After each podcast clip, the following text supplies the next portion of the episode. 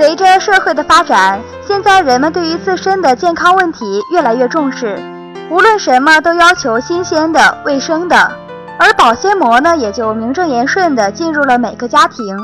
人们对于保鲜膜的依赖也越来越强，像蔬菜、水果、剩饭剩菜，只要盖上了它，心里就会踏实很多。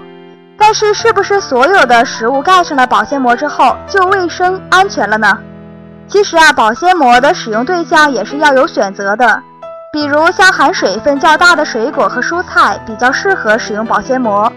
可是像熟食、热食，特别是肉类，这些都属于高脂肪、高热量的食物。如果使用了保鲜膜包装贮藏，这些食物在和保鲜膜接触之后，很容易使材料中含有的化学成分挥发，溶解到食物当中。这样保险不成，反倒更加危害了我们的健康。所以说呀，贮存熟食，大家最好不要使用保鲜膜。